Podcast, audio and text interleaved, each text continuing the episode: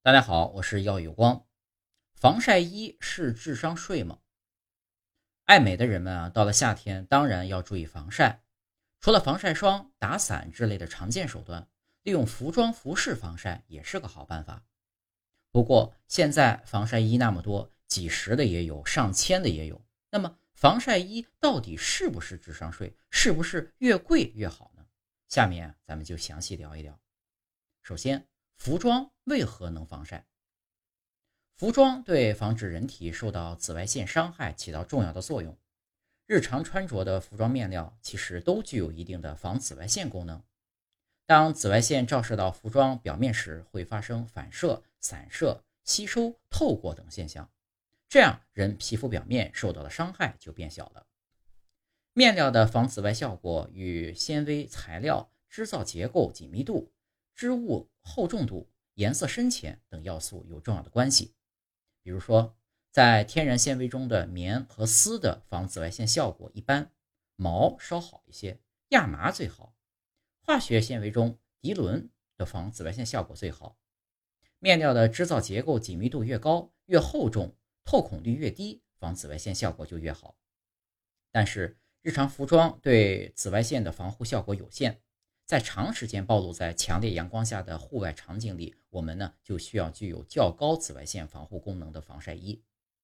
专门的防晒衣能通过提高对紫外线的反射、散射或者吸收的能力，从而减少透过面料到达皮肤表面的紫外线。那么，防晒衣是怎么防晒的？防晒衣面料实现防晒功能啊，一般要遵循两种原理。第一，屏蔽原理。增强面料对紫外线的反射和散射作用，例如呢，在面料里里层做屏蔽剂涂层整理，或者在面料的纤维中添加屏蔽剂。二、吸收原理，增强面料对紫外线对紫外线的吸收作用，将紫外线吸收后进行能量转化，把它转化为热能释放，或者是无害低能辐射。例如，在面料染色时，选择对紫外线吸收较好的染料。或者对面料做抗紫外线吸收剂涂层整理。那么，防晒到什么程度才能叫防晒衣呢？按照国标 GB/T 一八八三零二零零九纺织品防紫外线性能的评定的规定，防紫外线纺织品必须要达到 UPF 大于四十，UVA 透过率小于百分之五，才能够称为防紫外线产品。紫外线防护系数，也就是 UPF，是指皮肤无防护时计算出的紫外线辐射平均效应与皮肤有织物防护时计算出的紫外线辐射平均效应的比值。UPF 值越大，纺织品的防紫外线性能就越好。UVA 是紫外线中波长最长的部分，有很强的穿透力，可以直达肌肤的真皮层，破坏弹性纤维和胶原蛋白纤维。UVA 透过率越小，纺织品的防紫外线性能就越好。那么，贵的防晒衣到底是不是智商税？可喜的是啊，现在大家普遍防晒意识都增强了，很多人呢也会选购防晒衣。但是，防晒衣从几十到上千的价位，到底该怎么选呢？其实啊，我们只要认准一个标志，再综合考虑一下售价，就能搞定了。根据国标。GB/T 幺八八三零二零零九纺织品防紫外线性能的评定的规定，防紫外线产品应在产品上有明确的标识，标识内容必须包括以下的部分：首先是标准的编号，也就是 GB/T 一八八三零杠二零零九。然后呢，当 UPF 大于四十，小于等于五十的时候，标为 UPF 四十加；当 UPF 大于五十时，标为 UPF 五十加。还有一个就是长期使用以及在拉伸或者潮湿的情况下，该产品所提供的防护有可能减少。符合国家标准的防晒衣必须具有以上标识，这也是消费者在选购防晒衣时最直接的依据。那么，多贵的防晒衣合适呢？其实，从面料、设计和工艺的成本来整体考虑，百元以上并且具有上述标识的防晒衣是可以放心购买的。太过便宜的防晒衣则不建议购买。有些防晒衣售价很高，其中呢，很大部分是包含了品牌溢价和设计风格等方面的因素。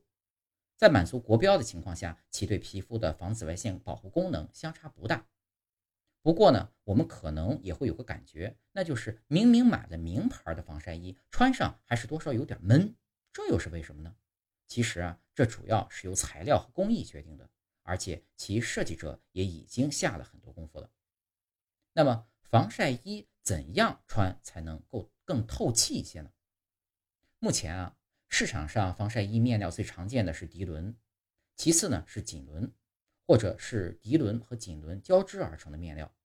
通常呢还会添加少量的腈纶，提高面料的弹性，提升穿着的舒适性。涤纶和腈和锦纶呢是两种最常见的化学纤维，它们啊均具有突出的力学性能。织造而成的面料拉伸强度高，耐磨性好，广泛用于生产户外防护类服装。涤纶面料本身的防紫外线能力比较突出，加之涤纶的各种抗紫外线处理技术更很成熟，吸湿排汗能力强，使得涤纶成为生产防晒衣的首选材料。锦纶吸湿排汗能力强，导热系数较大，可以提供比较明显的接触瞬间凉感，也被广泛用于防晒衣。防晒衣通常采用较为紧密的织造结构，因为面料结构越紧密。紫外线透光量就越少。一般来说，梭织面料的结构比针织面料更为紧密。紧密的面料结构加之有很多防晒衣采用面料涂层后整理后整理方式来提高防紫外线性能，会造成面料的透气性降低。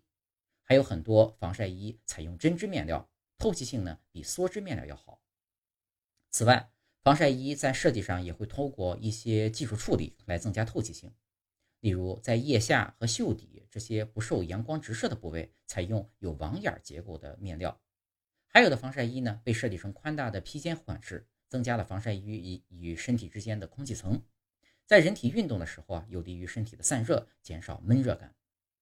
此外，在选择防晒衣时，要建议尽量选择冷色系面料的防晒衣。在清洗防晒衣时呢，尽量轻柔水洗。避免使劲揉搓，破坏了面料的防晒整理效果，或者造成织物结构松弛。